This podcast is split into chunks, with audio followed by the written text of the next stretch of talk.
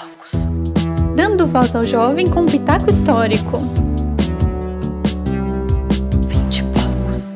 Bom dia, boa tarde, boa noite. Seja bem-vindo a mais um episódio do Vinte e poucos. Um dos últimos aí do ano, né? Avisando que esse ano de bosta está acabando, graças a Deus. Esperamos uma mudancinha aí, pelo menos um pouquinho melhor em 2021. E para chegar neste clima de fim de ano, trouxe um tema mais leve. Trouxe aqui uma historiadora maravilhosa que fez uma pesquisa maravilhosa, assim como ela, e um trabalho que fizemos na faculdade, juntas. Então, aí, como você já viu em algum lugar dessa tela, como diz a nossa rainha Rita Van Hunt, o tema de hoje é sobre o hábito de limpeza do brasileiro. Então, se você parar para pensar um pouquinho, né? Tipo, de onde vem essa mania nossa de limpar e de tomar banho, né? Porque se você já viajou aí para fora do Brasil, você sabe que não é tão limpinho assim. As pessoas, as casas, os lugares, o brasileiro é o povo mais limpo que eu conheço de verdade.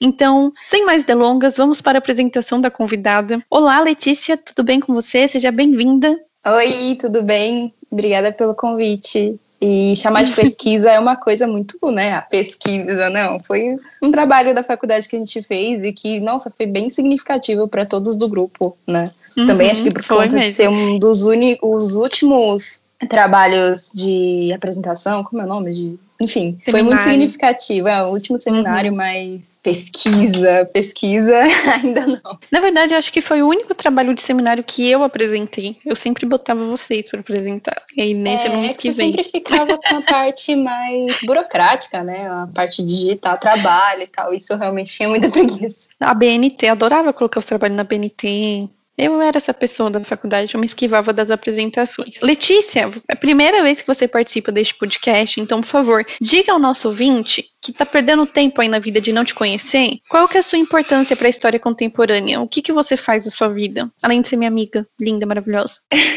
Ai, desse jeito eu até fico me achando.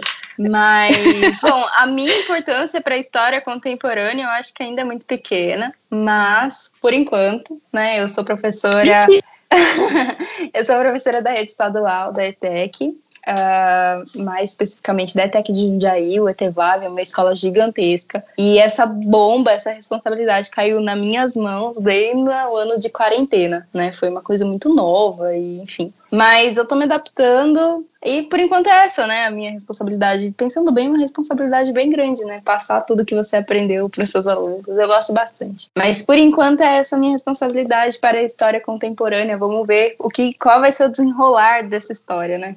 Acho que ser professor já não é uma pequena contribuição para a história uhum. contemporânea. Você é uma pessoa de muita coragem, porque você assumiu essa bomba aí, a gente ainda estava na faculdade e você foi brilhante e está aí um ano brilhando lindamente como professora e eu vejo os aluninhos aí postarem nos stories a melhor professora, adoro a aula da Letícia, que não sei o que lá. Ai, gente, eu fico me achando. Tá chique, tá chique, de verdade, tá fico chique. me achando. Faz uma massagem no ego, você precisa ver. e então vamos lá, né? Diz aí, por que que você escolheu este tema como trabalho? Porque eu lembro que foi um, um, um tema, como muitas vezes, né? Nas matérias, os professores colocavam temas livres pra gente, ou dava um recorte de temporal e a gente tinha que escolher um tema dentro daquele período. E não foi diferente nessa matéria, que era de Moderna 2, que eu nem lembrava que era Moderna 2, e você me lembrou agora. Eu achava que era Brasil, não sei porquê. Acho que porque era o professor Guilherme, eu achei que era Brasil. Enfim, por que, que você escolheu este tema dentro deste recorte temporal? Bom, foi o que você falou, né? O professor ele não deu um tema específico pra gente, ele deu um, uma época, né, que era começando com, com Moderna, Nessa época eu trabalhava no Museu Catavento e eles tinham acabado de inaugurar uma sessão sobre perfume, né? Era uma sessão patrocinada pela empresa O Boticário e tudo mais, mas a ideia central da sessão era muito muito legal. Que era para falar sobre a evolução do perfume, e quando a gente fala de perfume, consequentemente a gente pensa em higiene. E aí eu falei, ah, por que não juntar Ou as duas coisas, dá, né? né? É, por que não juntar as duas coisas? Então, era uma época que eu estava pesquisando bastante a higiene, porque eu era monitora daquela sessão, e, enfim, só o material que eles dão, que eles entregam aos monitores é muito pouco, então eu e os meus amigos do museu, a gente estava fazendo uma pesquisa maior para entender, para passar mais informações e informações corretas, né? E aí caiu, né? Esse, o, juntou aí o tema do trabalho, que era para falar sobre é um período da, da, da idade contemporânea, um assunto da, da idade moderna, desculpa. É, e aí, enfim, eu tive assim, né, pensamento, vamos juntar as duas coisas, já que eu estou perdendo meu, meu tempo, né, pesquisando, eu vou juntar junto com o trabalho da faculdade e deu muito certo, né? A gente gostou bastante de trabalhar com isso. E não foi a primeira vez, nem a última que fizemos isso, de juntar alguma coisa aí que a gente estava pesquisando e enfiar no meio de um trabalho da faculdade. Depois, em patrimônio, a gente fez um, um trabalho sobre o edifício onde é o Museu Catavento, né? É, sobre o Palácio das Indústrias. Das indústrias. Foi, foi bem legal também. Foi, foi bem legal. Então, é isso aí, né? A gente pegou o material do Catavento mesmo, né? O material aí que, que a Letícia ajudou a gente. E não apenas esse material, porque eu recordo que utilizamos várias fontes, né? Sim, a gente usou fontes primárias e fontes secundárias, então eu lembro da gente ter usado vários volumes da história da vida privada, porque em vários momentos né, passa por, por, pela higiene. E o nosso tema, mais especificamente, era para falar da higiene da história moderna até a contemporânea. Né? Então a gente acabou utilizando vários documentos, vários textos e livros que relatam também a higiene aqui no Brasil. Então, desde a chegada dos portugueses, a reação, eu lembro que a gente usou um trecho do Hans Staden também, que foi um livro, foi um filme que a gente teve contato durante a faculdade, é, para, enfim, detalhar mais, né? Então, a gente pegou diversos livros, diversos documentos para deixar, enfim, para evidenciar e, mostrar, porque a história ela se faz com documento, né? Então é, a gente trouxe diversos documentos aí durante a, durante a nossa apresentação, foi bem interessante. E importante a gente colocar aí para o ouvinte que talvez não estivesse na nossa sala naquele dia, qual foi o formato, né? Porque quando a gente faz um curso de licenciatura, vai chegando mais nos últimos semestres, os professores vão mandando a gente fazer aulas. Então, o formato deste trabalho era para a gente montar uma aula para o ensino médio. Né? Que no caso seria apresentado para a nossa sala mesmo. Mas então a gente tem que pegar temáticas e, uma, e, criar uma metodologia, né? Utilizar uma metodologia que faça com que adolescentes, né? É, ali a partir dos 14 anos, comecem a entender. Então a gente não pode pegar uma coisa super acadêmica e jogar ali, porque não é, é esse o objetivo, né? Os professores começam a colocar esses desafios pra gente. É quando a gente começar a dar aula, a gente não jogar um, um academicismo ali na, nos alunos, eles não entenderem bolufas, né? Então, esse acho que foi o primeiro exercício que a gente teve de montar uma aula, né? É, então, acho que o próprio professor que aplicou esse trabalho, ele já tinha dado um dos trabalhos iguais desse desse formato, né? Então a gente pega um tema uhum. e apresenta para nossa sala como se a gente estivesse dando aula. É, eu acredito que esse não tenha sido o primeiro, mas é nesse esquema também, né? Aliás, esse professor era um dos únicos que montavam esse tipo de trabalho pra gente, para que, enfim, a gente aprenda, né? Não só a história em si, mas o que que faz depois que termina a faculdade, né? Como que você vai trabalhar com isso? Isso me ajudou muito, muito. Até hoje eu monto minhas aulas pensando em tudo aquilo que esse professor passa pra gente, né? O professor Guilherme. Então, sempre monte a aula com um objetivo, sempre monte a aula com uma conclusão, para que nem você nem os alunos fiquem perdidos. Isso é muito importante. É em que esse trabalho em si, como foi apresentado, né, para a sala é, a gente montou, a gente trouxe diversos documentos. Então, se a gente está falando de higiene desde a idade moderna, né, até a contemporânea, então foram bastante documentos. A gente dividiu as nossas, a nossa sala em grupos e cada grupo ficou responsável por analisar esse documento, tá? E é importante frisar que esse professor ele sempre falava a importância de trazer documento em sala e é muito interessante. Hoje eu trago, né? Então, por exemplo, com o segundo ano eu estava trabalhando há pouco tempo atrás a questão do, dos bandeirantes Então, quando eu trago documentos, quando eu trago imagens para eles analisarem, fica muito mais visível, sabe? Aquela história que a gente ouve, que a gente vê nos livros didáticos, não parece tão distante. Quando eles têm contato com aquele primeiro documento, né? Um documento escrito é pelo jesuíta e tal, eles adoram isso. E esse professor ele fazia hum. muito isso com a gente, né? Então, o formato dessa apresentação foi uma aula que a gente deu para nossa sala, as pessoas da nossa sala eram nossos alunos, e a gente distribuiu esses documentos eles ficaram em grupo e eles eram responsáveis por analisar, né? A gente ia só citando os pontos principais de cada documento, eles iam lendo, iam, enfim, foi muito, foi, foi muito dinâmico, muito bom. Você falou do professor Guilherme, né? Eu, eu tenho até anotado aqui roteirozinho que a gente fez pro trabalho, né? Que eu coloquei assim, perguntar igual a professora Cissa, que ela sempre chegava em sala de aula e ela falava assim: o que, que vocês sabem sobre este tema? Então vamos partir deste ponto, né? Para que, que a gente vai ficar falando um monte de coisa se vocês já sabem a partir disso? Então vamos avançar, né? E aí eu lembro que a gente chegou e perguntou pro pessoal o que, que eles sabiam sobre o tema e a partir daí a gente começou a nossa aulinha. E eu lembro que foi um dos nossos objetivos do grupo de a gente já colocar na lousa, né? 20, acho que foi o único grupo que utilizou a lousa. E eu lembro que nesse trabalho foi muito legal, porque cada grupo é, desenvolveu uma didática, né? Eu lembro que teve um grupo que levou um videogame para a sala de aula. Teve gente que só utilizou imagens, teve jogos, foi, foi bem bacana, né? E a gente foi o único grupo que, que utilizou a lousa de uma forma bem tradicional zona mesmo. E a gente foi montando a aula junto com os alunos, como você disse. Enfim, Letícia, por que você colocou esse recorte temporal? Além do que o professor, né, passou pra gente. É, eu falo ela porque ela montou o trabalho praticamente sozinha, viu, gente? Bom, apesar do nosso tema ser moderna, né? Então, o nosso foco seria idade moderna.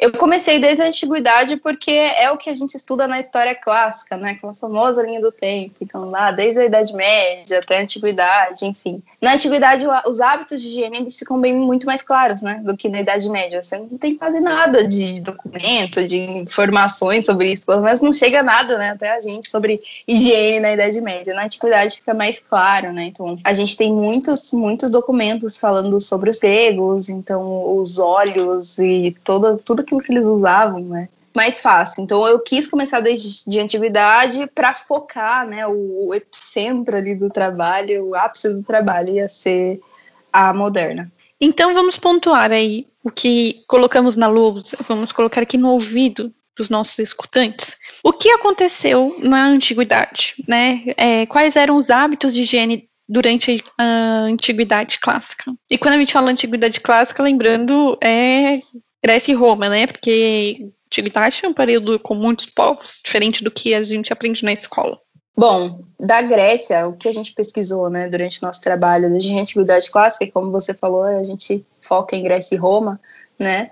É, eles eram fascinados por, fra por fragrâncias. É, os gregos eles criam e aprimoram diversas técnicas de perfumaria, é, enfim, como protótipos das, das, técnicas, das técnicas modernas, né? Então, a gente tem muito essas técnicas ligadas às técnicas de fabricação de óleos e perfumaria. São técnicas muito ligadas à mitologia, né? Então, foram os deuses do Olimpo que ensinaram essas técnicas para os mortais, tá? Então, a importância do perfume nessa sociedade, ela passa que chique, pelo... né? Oi? Que chique. a importância do perfume nessa sociedade, ela passa também pelo campo da medicina, tá? É, eles acreditavam que o perfume tinha poder de cura e tudo mais. E, enfim, estava presente nessa sociedade desde o nascimento, na morte, em cerâmica, em casamento, em rituais religiosos, né, tratamentos medicinais, banhos, massagens, enfim. Eram muitas, uh, muitas ocasiões que o, o, perfume, essas essências, esses óleos essenciais estavam presentes na Grécia Antiga, tá? Só uma curiosidade mesmo, a fabricação de cosméticos já começou nessa época, né? É, no Egito já tinha esmalte, por exemplo. Só a título de curiosidade mesmo. É, então, você falou do surgimento do cosmético e do, do esmalte no Egito, né? A palavra cosmético, ela vem do grego, né? Significa adorno. Então, já era visto, né? Esse, principalmente perfume, os óleos, era visto como um adorno, como se fosse um... Uh, uma, um acessório a ser usado, sabe?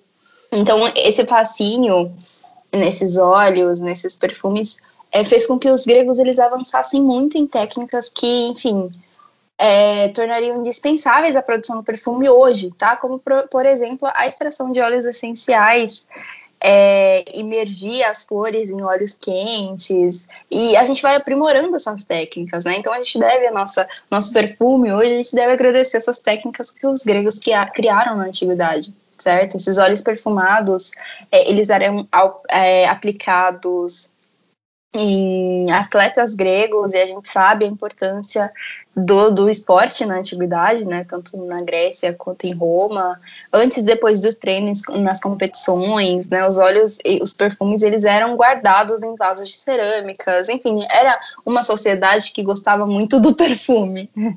muito do cheiro. Além de tudo isso, todos esses adornos e perfumes e, e banhos, óleos essenciais, os gregos já praticavam a depilação, né? Então, tipo, eles pesquisavam e praticavam em eles pesquisavam técnicas com menos dor e que fossem mais eficientes também, desde essa época. Então, tipo, a depilação, ela tem variações, né? Tem épocas que as pessoas é tudo bem não se depilar, tem época que todo mundo tem que se depilar, e vem nessas variações aí da história, né? Então, na Grécia Antiga, as pessoas, tanto homens quanto mulheres, já praticavam é, o ato de se depilar.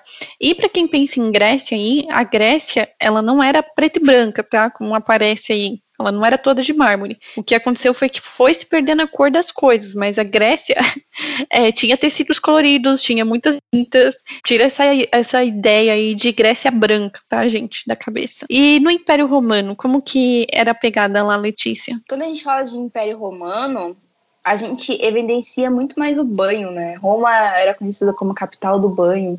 É, na cidade, é, podiam ser encontradas 100 casas de banho pública e privada, tá? Aquelas casas de banho a gente vê muito em filme, principalmente quando a gente está falando de Império Romano. Essas casas de banhos públicas, né? A gente tinha a masculina e a feminina e eles iam lá para tomar banho, tá? É, e era muito interessante porque nessas casas de banho elas eram frequentadas por todas as classes sociais, né? E a gente sabe o quanto essa sociedade é hierarquizada, mas na hora desses banhos públicos ou privados, a gente vê eles se misturando, né? Isso é bem interessante. E, enfim, o problema mesmo, e a gente tem uma crise aqui no Império Romano, é pela quantidade de água que é gastado, né, nessas 100 casas de banho dentro de Roma. É, diariamente eles utilizavam, sei lá, mil litros de água por habitante, então é muita água o desejo de, dessa higiene e de bons cheiros faz com que os romanos eles borrissem águas aromáticas em tudo, em tudo mesmo. Então pensem é, nas ruas. É, eu lembro de ter visto uma história e tipo curiosidades porque eu não sei realmente, eu nunca fui pesquisar a veracidade disso, né? Mas que eles jogavam águas perfumadas na rua, nas ruas e faz muito sentido, né? Porque porque a gente está falando de Império Romano onde não tem as, as, cidades, as casas, né? Elas são muito juntas e óbvio a gente está falando de um lugar onde não tinha saneamento básico, né? Então é, jogar águas com cheiro na rua faz faz sentido para mim nessa época, né? Eles borrifavam água aromática em tudo que vocês possam imaginar, certo? É, se a gente pensar isso no Império Romano e que não foi tão pego, tão apropriado por outras culturas, né? A gente não teria o problema do Água Vai que teve aqui no Brasil. com a Carlota Joaquina. É, enfim, parece que a higiene não, não, chegou na Espanha, não chegou ali no Império, no. Como chama? A junção de Portugal com a Espanha? É, União Ibérica. União Ibérica, não chegou na União Ibérica e não trouxeram também para o Brasil essa ideia, né? Mas, ó, já que você falou de, de expansão, né, a Europa vive em nessa imperialismo, né, super frequente e tal. É, no Império Romano, quando eles começam as suas conquistas militares, eles vão ganhando novos territórios, né, e também novas fragrâncias. Então, uhum. se a gente pensa nas terras distantes e exóticas, que é basicamente o Oriente, né, quando a gente vê terras exóticas, para eles já é Oriente. É, eles têm contato com outros, é, outros temperos, outros cheiros. Então, é, cravo, é, baunilha, sabe? Então, essa expansão aqui, quando a gente está falando de Império Romano, né, essa expansão, essa expansão em questão do, de cosmético, de perfume, de cheiro, ela foi benéfica, né? Eles conheceram mais, mais fragrâncias também. Top, chique. Mas é, você estava falando da quantidade de água gasta, né, por dia pelos romanos. É, a arquitetura foi muito desenvolvida também com esse problema da água, né? Então as pessoas vão para Roma e tá lá os aquedutos até hoje em pé para sanar esse problema de água, né? E as pessoas nem sabem que na verdade aquilo é uma leve um, negócio que está em leve queda, né? Porque a arquitetura, por mais que a gente tivesse num período histórico tão longe da nossa realidade, a arquitetura já dava conta de levar água de uma forma bonita esteticamente, né?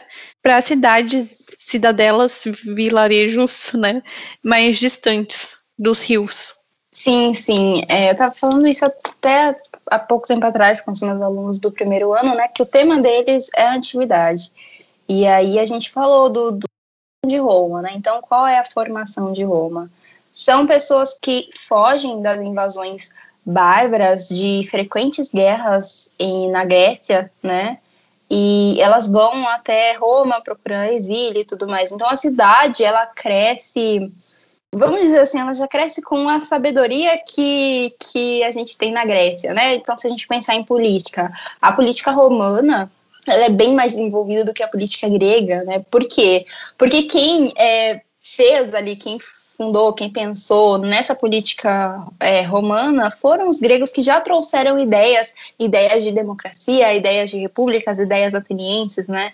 Então, quando eles chegam aqui é, nesse novo território ali na Península Itálica, que se desenvolve no Império Romano, né? É, eles já têm várias técnicas de, de política, principalmente, mas as técnicas de arquitetura também, os aquedutos serem, sendo erguidos para levar água para essas vilas, né, pelos vilarejos, é, as, a questão das estradas, né? Então, enfim, era uma sociedade uhum, muito desenvolvida sim. e a, eles faziam uso da arquitetura como, né, não é aquela coisa só bonita, era uma coisa funcional também.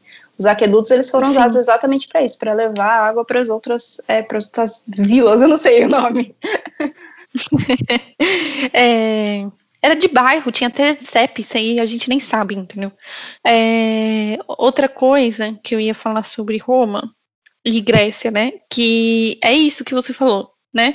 Mas você estava falando aí da, da formação de Roma. Poxa, Letícia, eu pensei que a formação de Roma tinha sido aqueles dois irmãozinhos que tinham sido abandonados, da loba amamentou, nananana. não foi isso? Ah, essa foi a parte mitológica, Eu pensei né? nessa história. Na verdade, foi um... Qual foi a origem, né, da fundação, a fundação de Roma que a gente... Enfim, a parte, né, que não é mitologia, porque a história do Rômulo e Remo é bem bonita e tal, mas Inclusive, essa história ela aconteceu, eu, né, segundo a mitologia, ela aconteceu depois que Roma estava formada, né?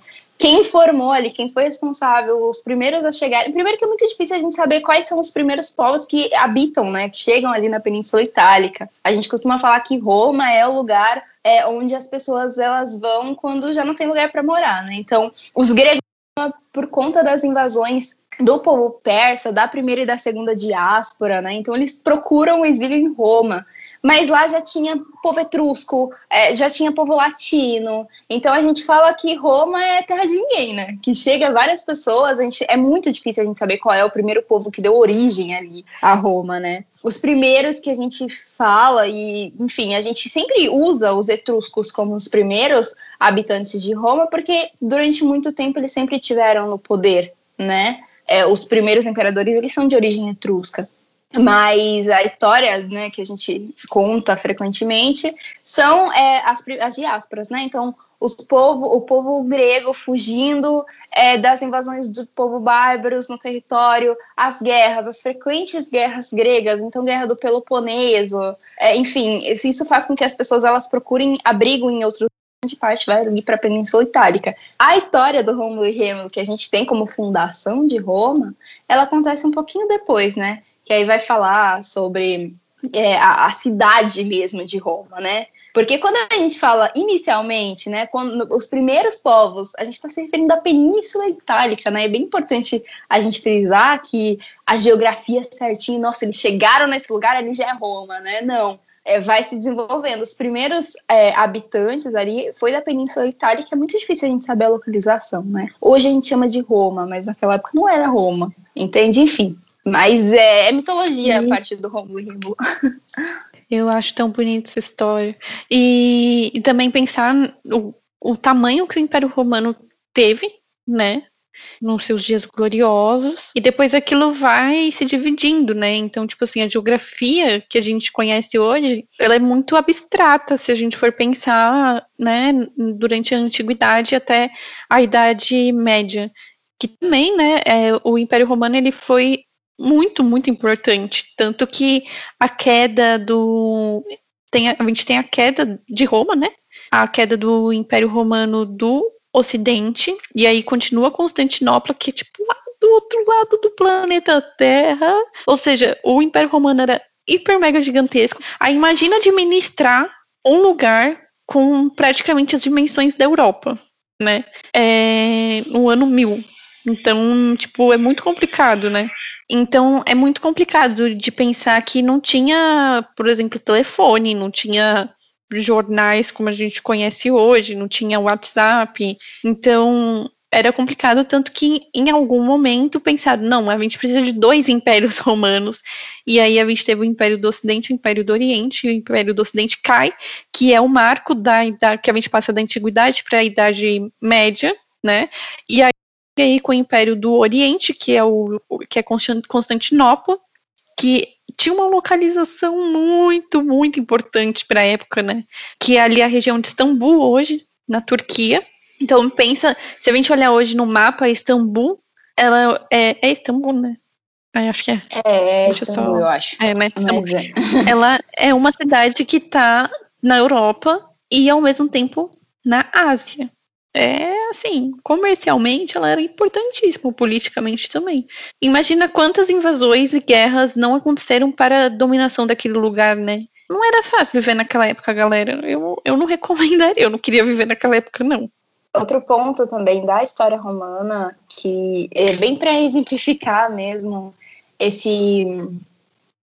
Como essa tradição do perfume, dos cheiros e tudo mais, é o marco zero, né? O primeiro ano do calendário que a gente usa atualmente. É, segundo a tradição cristã, é, teria sido o ano do nascimento de Jesus Cristo, né?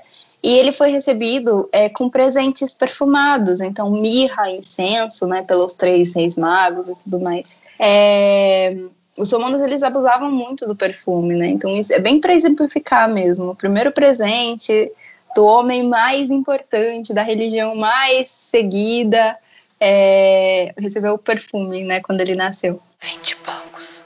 Então aí, como eu falei, né, teve a queda lá, Império Romano do Ocidente, e aí entramos na parte da Idade Média.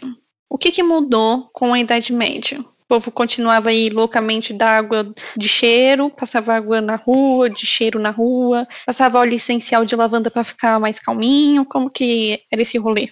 Não, não, foi bem diferente. A gente está falando de um mundo onde a Igreja Católica ela cresce muito, né? Então, principalmente durante a Idade Média, o desenvolvimento da Igreja como uma instituição poderosíssima na Igreja é muito grande tá? É, e a igreja ela fazia o que, gente? O melhor que ela faz, né? Ela, ela pune, ela é, você respira é pecado, enfim. É, e eles acreditavam que tantos polêmico, banhos, polêmico, polêmico, tantos banhos, passar a mão tantas vezes no corpo, o uso das casas de banho pública, então você mostrar que o sagrado, seu corpo sagrado para outra pessoa, né? Tudo isso foi considerado pecado, tá? Então ali desde o final do Império Romano, é, inclusive, o ato de, de usar muito perfume né, no, no Império Romano é, foi considerado é, exagero pela igreja, né? Eu não estou lembrando do, do, termo certo, mas tudo que é exagero para a igreja é pecado, né? Então, aos poucos, esse hábito de higiene,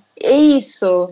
É, então, aos poucos, é, esse hábito de higiene na Europa, devido, né? Então, a gente falou ali do ano 1000, do nascimento de Cristo, que foi presenteado com, com, com presentes perfumados, né? A partir do ano 1000, ali, a gente tem um desenvolvimento da igreja muito forte, principalmente por conta das invasões territoriais, né? Então, as pessoas, no final do Império Romano, né? Para onde vai aquelas pessoas que estão sendo invadidas pelo povo bárbaro, né? Quando eu falo bárbaro, imaginem que eu tô colocando aspas aí, tá? Tá? Mas para onde esse povo vai, né? A gente tem todo um processo de ruralização da Europa, as pessoas elas fogem, né? Enfim, e junto com elas elas levam sua fé, né? Então a gente tem um, um, uma expansão da fé católica muito grande, principalmente depois do fim do, do, do Império Romano, né? E a igreja surge, aponta para tudo, diz que é pecado, você idolatra perfumes que foram trazidos por deuses monoteístas, né? Não, não pode isso. Agora você tem que adorar um único Deus e só ele, né? Então, a partir ali do final do Império né? Romano. Exato. A, a partir do final do Império Romano, é, a gente vê uma queda na higiene, né, muito brusca, e uma queda também nessa fabricação de perfume, tá? É, então, a gente, quando a gente fala de Europa, né, por muitos séculos a gente tem essa queda de higiene, de perfume e tudo mais, de hábitos de higiene, porque eles acreditavam que, é, além da igreja condenando essa prática de você passar a mão no corpo várias vezes, de você tomar banho com outra pessoa, de mostrar o que é mais sagrado em você, né, a partir de agora o corpo ele é privado, tá? E privado é uma coisa que a gente ouve muito na Idade Média. Muito. Tudo é privado, tudo é só seu, né? Tudo você tem que esconder. Outro fator o também... João Dória já estava lá na Idade Média, viu, galerinha? Outra Tudo era privado. Que eles, acre... que eles acreditavam era na, na água, né? Na questão da água e doenças. A gente está falando de Idade Média, onde realmente, né? Não tratamento nenhum de nada, sem saneamento básico nenhum. É, as casas, eles, elas eram feitas muito próximas uma da outra, então não tinha circulação de ar, tá? É, e eu tô falando bem do, da, da baixa Idade Média, tá? Porque é, na Alta Idade Média a gente tem ali um, um, fim dessa, temporariamente, né, das doenças, porque a gente estava morando em feudos, né? Então, ali na Idade Média, a gente tem o processo, na Alta Idade Média, o processo da ruralização da Europa, as pessoas vão morando nos feudos. É, os feudos, eles trazem mais distanciamento social, né? É, então, as pessoas ficam mais... Distanciamento social, olha que tema Idade Média, né? Mas olha como se encaixa. Então, os feudos, eles possibilitavam mais distanciamento social para as pessoas. Então, durante a Alta Idade Média, a gente não vê tantas doenças assim na Europa. Só que isso muda durante a, Baixa Idade Média, porque a gente tem a criação dos burgos, é, esses comércios que eles surgem em volta do feudo, essas aglomerações. As cidades elas voltam a crescer, né? Isso traz muita doença. E eles acreditavam principalmente que a água traria doenças. Inclusive nessa época, nessa época eles Não bebiam é muita hoje. cerveja. Não é, é de então. hoje que aglomeração traz doença, hein? Só quer dizer isso. Então aí junta tudo isso, né? Essa, essa fé absurda nessa igreja católica, que tudo que ela dizia eles obedeciam, né? Então agora eu não vou mais mostrar meu corpo nas casas de banho, eu não vou passar meu, minhas, minhas mãos tantas vezes, porque eu tenho que ir pro céu, eu quero ir pro céu, né? A mistura com tudo isso, então com, com esse medo de doenças que a água poderia trazer, né? A Europa, ela baixa ali de banhos absurdos da antiguidade, né? Diversos banhos e óleos de cheiro e não sei o que, não sei o que, para dois banhos por ano. Dois banhos por ano era suficiente, certo? É, mas aí a gente tem. Imagina é, cheiro. Então, falando de cheiros, né? Era muito comum eles usarem alguns, alguns óleos, né? Algumas. É, ai, eram como se fosse um. Como é o nome daqueles colares que, colares que você coloca uma foto? Um relicário, né? Um relicário com alguns. Uhum. com âmbar, almíscar, né, com algumas ervas, com alguns cheiros, eles andavam com um relicário pendurado no pescoço isso, ou no cinto. Hoje é muito comum isso. A Dove tem um, Dove patrocina esse episódio, tem um colarzinho que você coloca um pinguinho de óleo essencial. Sim, aliás, tem aí... vários lugares, né, vende. Não, então. então, mas hoje os nossos óleos essenciais, eles não são mais vistos como Eu sei, é para acalmar, gente. Isso é cada tipo de óleo tem uma função, um acalma, um dá energia. É para quem acredita nessas coisas, ok, né? Mas nessa época era usada para tentar disfarçar aí um mau cheiro de um ou dois banhos por ano. Gente, eu tomo assim dois banhos por dia e não, sério, eu tenho vontade de entrar no chuveiro. Imagina dois banhos por ano, é, é pouquíssimo. Aí eu lembro que a gente levou um documento que falava do Luiz, eu não lembro se é 14 ou 16, eu sempre dou aquela confundida base. Que ele lavou o rosto na vida, acho que duas vezes, alguma é, coisa assim. E uma das e vezes aí tava... que, que ele tomou banho foi por uma recomendação médica. Então, assim, não foi nem porque ele, ah, eu acho que eu devo tomar um banho esse ano. Tem. Quando e ele, tá ele limpava o vinagre, né? É, vinagre, é, vinho branco. A gente ainda tá em Idade Média, né? Mas daqui a pouco a gente passa ah, pra tá, moderna. Tô emocionada, desculpa. É, tá, tá emocionada. Mas tem Desculpa, filme gente. muito interessante que eu adoro. Esse filme é muito bom. Que é a história de, de um assassino. Acho que é perfume a história de um assassino. Mas calma, eu vou pesquisar e dá tempo de eu pesquisar até a gente chegar em contemporâneo. Até a gente chegar em moderna, dá tempo de eu pesquisar certinho. Bom, é, e isso causa, né? Então, essa falta de higiene ali no, na principalmente na, na, na, Idade Média, mas eu tô falando de, de baixa Idade Média, que as doenças elas ficam mais visíveis, né? Porque a baixa Idade Média ela acontece do século X ao século XV, então é o período que a gente tem a famosa peste negra, né? Essa falta de banho é, para tentar, é, ah, eles acreditavam que as doenças vinham através da água, então vamos tentar não tomar tantos banhos, né? Isso causa um efeito rebote, né? Porque essa, essa falta de higiene foi uma das causas da epidemia da peste negra. Hoje a gente sabe que ela é causada pela bactéria, blá, blá, blá, blá sei lá, que é, circula entre os ratos, né? Mas nessa época eles acreditavam que vinha pela água, então é um efeito rebote, né? Se a doença vem pela água, você para de tomar banho, só que você para de tomar banho e limpar as coisas, mais ratos aparecem, e aí a peste negra foi aquela epidemia que a gente conhece, né? Que matou metade aí da Europa. É...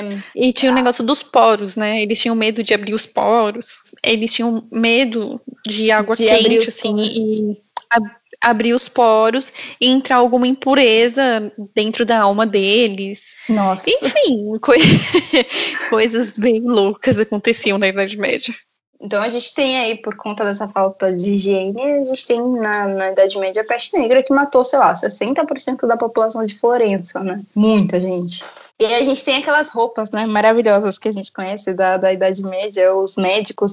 Ah, inclusive, é muito interessante, né? Durante a peste negra, os médicos, eles usavam é, aquelas túnicas compridas, aquelas luvas, e o que fica mais marcado, né? Dom Brown que me, que me diga, porque o primeiro contato que a gente tem com, com história, vai falar a verdade, não é nos livros do Dan Brown.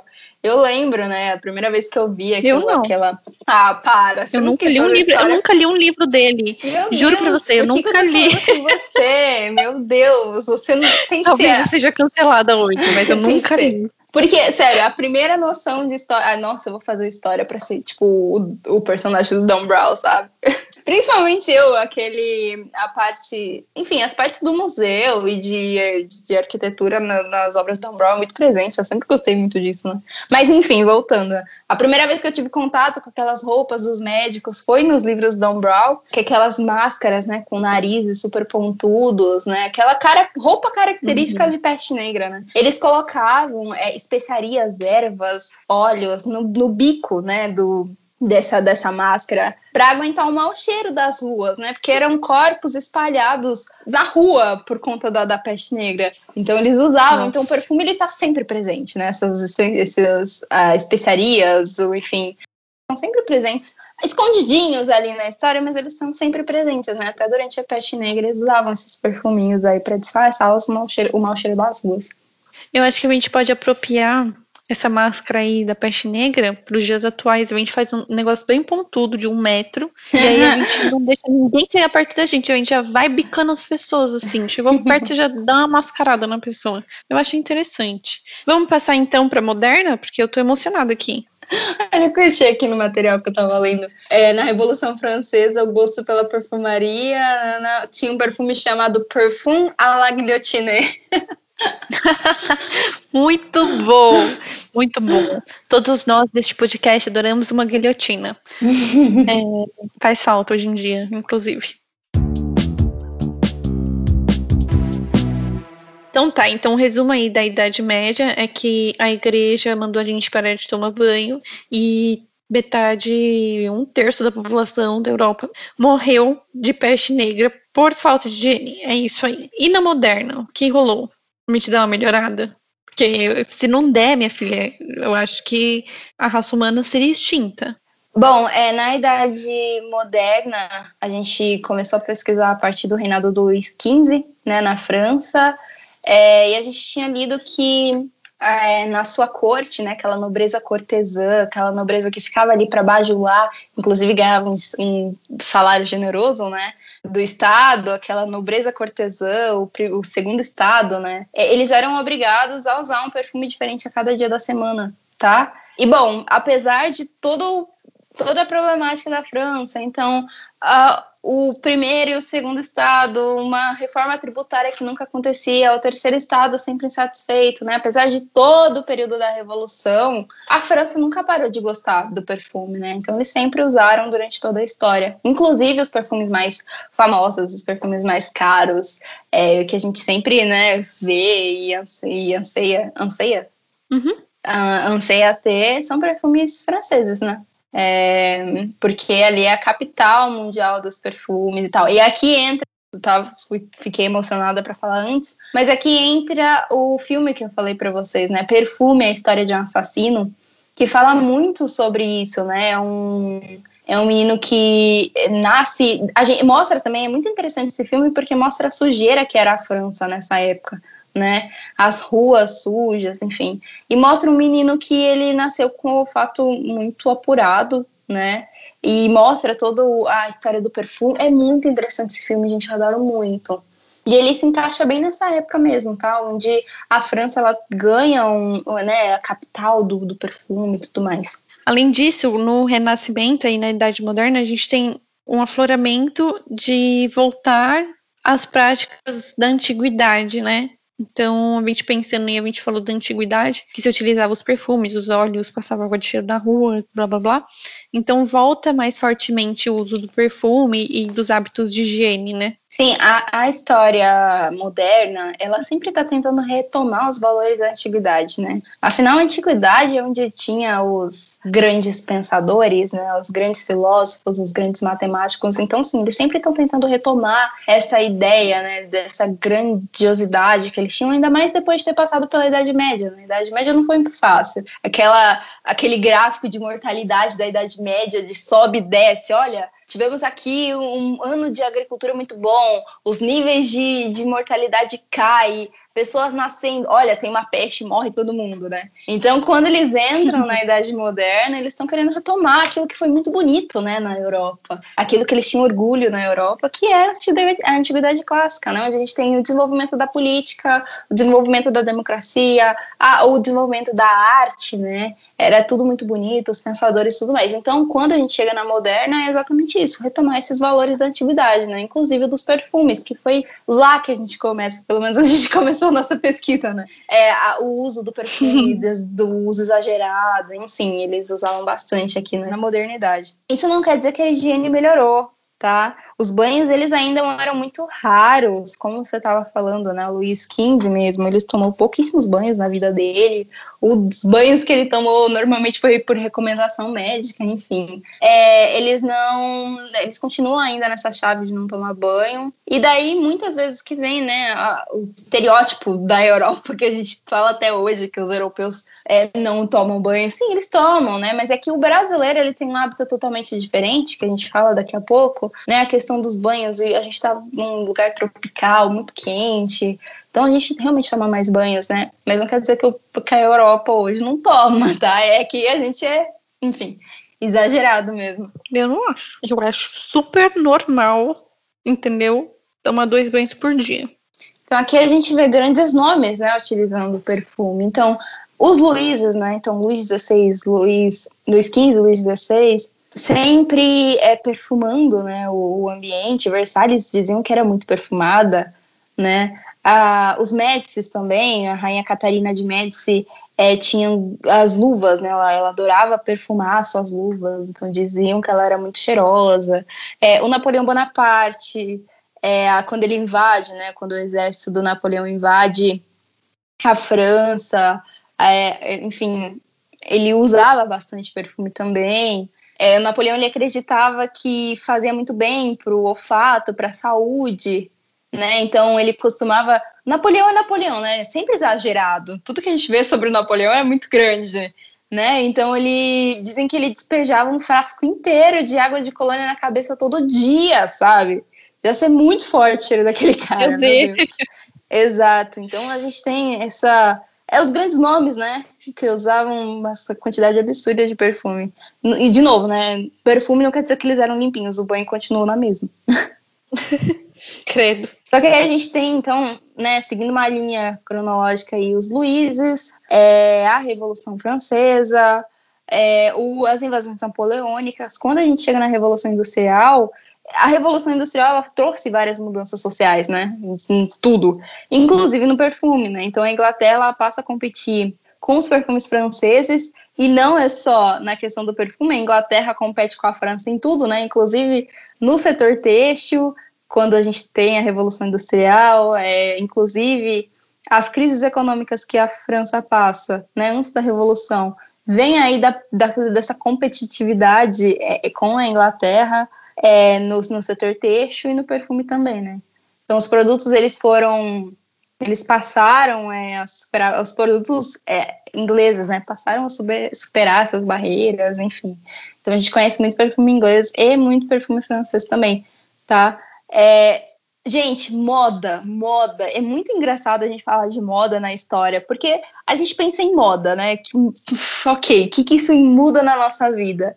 Mas a moda ela foi um fator, ele, a moda é um fator definitivo assim para várias mudanças sociais. Então, se a gente pensa na moda feminina durante a Revolução Industrial, né? A gente teve, os nossos professores, acho que a Silva sempre falou isso, né? É, as mulheres, elas, ou o André, elas subiam as saias, né? Encurtavam as saias, porque não dá para a gente trabalhar a indústria com com saião, com saiotes grandes e tudo mais. Isso aconteceu também é, com, com a moda e o perfume, né? A moda ele foi um fator definitivo na, na consolidação da perfumaria alguns estilistas eles começaram a criar fragrâncias para associar, então esse é o seu cheiro único, né? É, enfim, então a moda ela tem muito, a moda ela sempre andou com a história, é muito, interessante a gente pensar isso, porque sei lá, muita gente acha moda superficial, né? Nunca assistiram o Diabo Veste Prada para entender Mas a moda ela explica muitos fatores da história e inclusive aqui no, no perfume, né? O Chanel, por exemplo, né? É, não é só uma marca de perfume, é uma marca de roupa que durante na França ganhou uma visibilidade enorme no mundo inteiro, né? Sim, tem um episódio sobre isso aqui, que é o de consumo consciente, que Amanda Sapadinho fala exatamente sobre isso, como que a moda mudou com a história, né? Super interessante. A gente acha que a, a gente acha que a moda é fútil, a Amanda Sabadinho fala muito isso, né? A moda, você acha que a moda é fútil, só que o que, que você veste todos os dias, né? Alguém teve que criar, alguém teve que costurar, e isso é moda, né? É, e quando a gente fala de moda, já partindo para o século XX, né? É, a gente já, de novo, seguindo aquela linha cronológica, as invasões napoleônicas, está o século XX. É, a Belle Époque também, né? Ela influenciou muito, é, nesse, principalmente no mundo dos perfumes, né? Então ficou a Belle Époque, ela ficou marcada por fragrâncias leves, florais, enfim. Letícia, e o Brasil? Bom, quando a gente fala de Brasil, então, né? Quando que a perfumaria chega aqui ao Brasil? É, a gente tem algumas fragrâncias tupinanquins que datam né, de antes da, do, da invasão dos europeus aqui no país, invasão. É, e muitos dos hábitos de higiene que a gente tem hoje no Brasil, eles surgiram de tribos indígenas, é né? uma herança que está presente. É, muita influência, a gente também tem muita influência dos povos africanos, que, enfim, tomavam bastante banho, né? A gente tem uma. É bem diferente da Europa nesse, nesse quesito. Então, os índios, eles tomavam banho frequente, estavam ali perto sempre da água né? Isso fez com que o Brasil fosse. É, é, por que, que eu falo hábitos peculiares, né? Porque até então era diferente de tudo que o, o português, o europeu tinha visto, né? é, quando, por exemplo, de novo citando né, o Hans Staden, é, quando tem vários relatos né, das viagens que ele fez aqui para o Brasil, quando ele vê esse novo povo com suas vergonhas à mostra, né, que tomam diversos banhos, ele estranha bastante, né? Esse povo entra toda hora na água que eu não estou entendendo. É, por que, que eles são tão é, depiladinhos, né, tão limpinhos? E esse é o nosso hábito, tá? Quando junta com a influência dos povos africanos, que também tinham hábitos frequentes de higiene, frequentes frequentes de banho, surge o Brasil, né? Então, o que, que é o Brasil? A gente continua usando muito perfume, né? O Brasil, a gente tem muito, né? A gente usa muito perfume, mas a gente também toma muitos banhos, né? É literalmente a soma dessas duas culturas, certo? Quando é, o país era colônia, né? Então, colônia de Portugal, as famílias da alta sociedade brasileira, elas importavam muitos perfumes europeus, né, que não eram acessíveis às classes mais pobres. E a coisa mudou bastante, né? Então, com a vinda da família real, é, a gente tem produções locais de perfume, né? Para atender essas necessidades da corte e tudo mais. Os sabonetes, eles são, eles surgem nesse contexto também aqui no Brasil, né, nessa fabricação local. É, era uma opção, a, o sabonete era a opção mais viável para a população mais pobre se perfumar, tá? Então os sabonetes se popularizaram bastante aqui, porque ah, um colono daqui não ia ter, né, dinheiro para exportar um Chanel, né? Enfim, eu tô falando Chanel, mas Chanel do, é do século XX. Vocês estão entendendo o exemplo. É, os perfumes eles permanecem caros até que a produção aqui no Brasil ela ganha força, tá? Produções aqui no Brasil que eu tô falando bem mais para frente, mas como marcas como Natura, enfim, que são produções nacionais. Mas até então, a maioria dos perfumes eram trazidos, né, pela família real, até que surgem algumas empresas aqui no Brasil. O sabonete ele foi a opção mais viável para a população se perfumar, né? E a gente tem essa cultura perfumada, mas também cultura de higiene frequente aqui no Brasil. É, é, pensa bem, né? Tipo, só vocês pensarem o quanto foi um choque, né, para os portugueses. Eles chegam aqui no Brasil sem nenhum tipo de hábito de tomar banho, eles vestiam roupas super pesadas, né? Então, calças, é, roupas super fechadas, eles acreditavam que a pele exposta era pecado, eles acreditavam que atraía doenças, que a água atraía doenças. Enquanto isso, os índios, eles andavam limpos, pelados, né? Foi tipo um choque é muito, é muito interessante. Eu sentei com os meus alunos exatamente para discutir isso, né? Eu peguei vários documentos e tal e mostrei para eles, né, essa visão. Olha, olha o choque que eles tinham, né? Os índios eles tomavam muitos banhos porque eles estavam perto da água, estavam sempre limpos. Os tupis eles também arrancavam os pelos, eles acreditavam que a pele descoberta diferenciava os seres humanos dos primatas, né? Então Quando você chega aqui com um cara que toma um banho por ano é, e por recomendação médica, que se entope de perfume, né? Você chega aqui e olha o choque cultural, né? E isso é muito. Por mais que seja. Eu ia falar que é muito bonito, né? Agora eu não sei se eu posso falar isso. Eu acho bonita essa soma cultural, né? Não do jeito que aconteceu aqui no Brasil, óbvio, porque foi uma soma cultural extremamente forçada, né?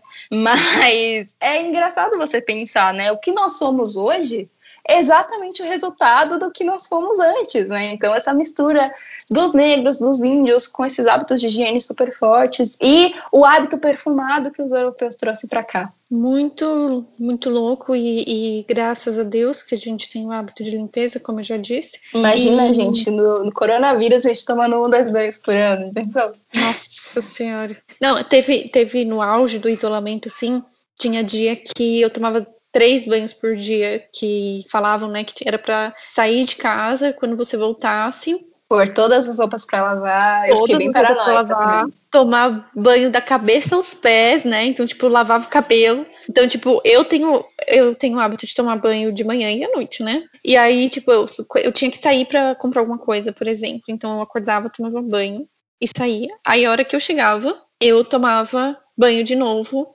daquela forma recomendada lá, de lavar o cabelo de novo, botar todas as roupas para lavar e blá blá blá. Se eu não saísse mais, se eu não precisasse mais sair, eu só ia tomar um banho na hora de dormir. Mas assim, gente, é, é muito louco, né? Tipo, é, é eu já presenciei fora do, do Brasil hábitos de higiene, assim, e cara, a gente é muito limpo, muito limpo, sério, graças a Deus, de verdade. É, e aí eu queria só pontuar aí que na, na, época do Império as pessoas falam que a Carlota Joaquina chegou aqui cheia de piolho, né? Porque e também pensando aí nos portugueses e todo mundo que fazia viagem da Europa para cá, é muito tempo dentro de, um, de uma embarcação sem tomar banho. E eu acredito que eles trocavam de roupa poucas vezes também. Então, tipo assim, eca. E aí, tipo, imagina também a reação dos índios ao, ao ver o, ao verem né, os portugueses todos cheios de roupas, cabeludos, barbudos, fedidões, descendo de uma embarcação. E, tipo, eles eram tão limpinhos ali na praia, sabe? Eu acho que foi um choque cultural para os dois, né? Eu, eu acho não, tenho certeza absoluta sobre isso. É, sei lá. Eu acho sei lá. É Sinceramente, acho desnecessário. É, então. Eu acho que eles estavam bem com esse choque cultural. Totalmente bem, muito felizes, alegres, sorridentes. É isso, então esse é foi isso. o desenvolvimento, né? Isso é o que nós somos hoje. Foi bem resumido, a pesquisa é bem maior, tá, gente? Para mais informações, www.leticia. é, aí na conclusão que está escrito, é soma de culturas. É, que é isso. E aqui me surgiu uma outra coisa, né? Que a gente pesquisou o hábito de higiene de alguns lugares da África, né?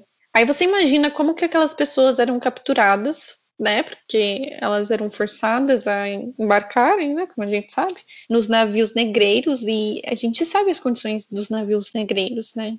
Era tenso. Era tipo assim, xixi, cocô. Insalubre, né? Dorme. É, sim, sim. Era desumano mesmo. A gente sabe disso, né? Vinte poucos. Então é isso, Letícia. Dicas? Você tem dicas culturais? O que as pessoas podem ler, assistir, seguir? Uma delas eu já dei, né, em relação a perfume, a higiene, ao filme. É, então, é, de indicação eu tenho, eu já falei para vocês, né, o filme Perfume, a história de um assassino, que mostra bem essa Europa moder é, na época moderna, né, e, e a questão da higiene na França, tá? Sim, como a Jana falou, a história da vida privada, todos os volumes porque tem detalhes muito é, curiosos, né, de, de como começou a vida privada, é, do que, que você deve guardar ou não para sua casa, né, o seu corpo. Então, né, nesses mil volumes da história da vida privada também é bem interessante para vocês lerem. Ah, e lógico, é tipo, eu sempre falo porque, sei lá, foi uma das coisas que me marcou muito nas aulas de Brasil. E toda vez que eu falo disso, as pessoas ficam, ah, tá bom. Que é o resultado, hein? É muito interessante ele contando do Ai, tempo tá que bom, ele passou Letícia. aqui. então, viu? É essa a reação. É, do tempo que ele passou aqui, eu lembro por que, que eu fiquei tão impressionada, né? Porque foi bem no primeiro semestre da faculdade. E tudo que no primeiro semestre da faculdade você fica, uau!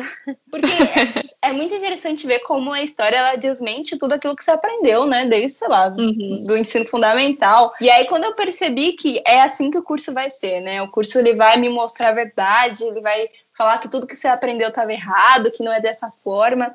E o Hans Staden foi bem isso, né? Esse primeiro contato aí com, com os portugueses e os índios e é um relato escrito, você lê com as palavras deles. Para mim foi muito impressionante na época. Letícia, muito obrigada por obrigada eu.